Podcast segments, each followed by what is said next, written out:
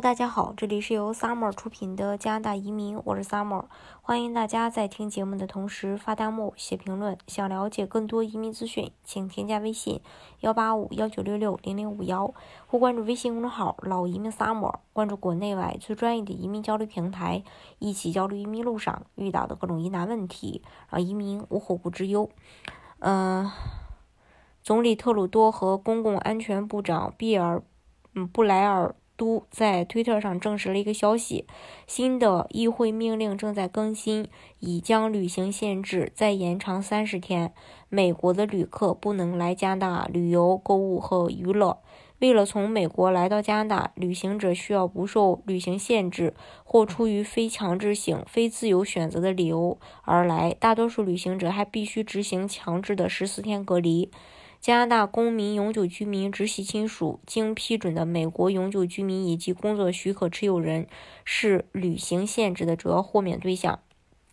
其实，不光美国，呃，像公民、永久居民、直系亲属、经批准的美国永久居民以及工作许可，呃。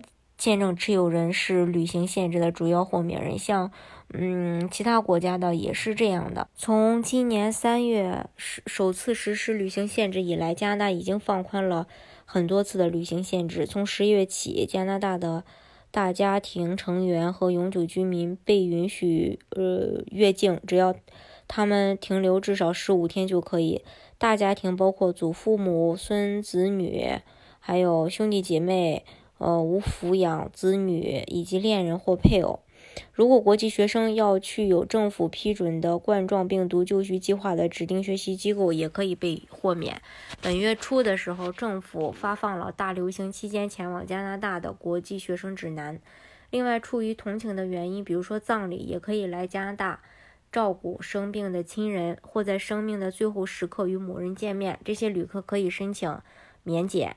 如果他们的冠状病毒检测结果是转阴，则也可以允许前往阿尔伯塔的旅行者缩短隔离时间。所有其他未免，呃，就是说其他未免除强制性检疫措施的旅客必须自我隔离十四天。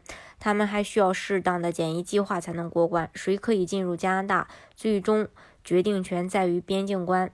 根据加拿大边境服务局十一月九日到十五日的每周旅行统计，与去年同期相比，非商业或者贸易旅行的旅客在路过呃过境点下降了百分之八十。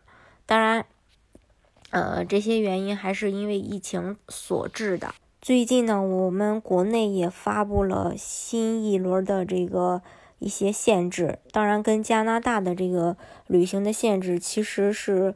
呃，目的是一样的，都是为了减少这个大家外出带来一些不必要的传染。所以说，如果你没有真的很必要的着急的情况，就不要出去旅游了。那如果说你办移民去国外工作，这个还是可以正常的呃出境的。所以大家也不用担心你出不去的这一个事情。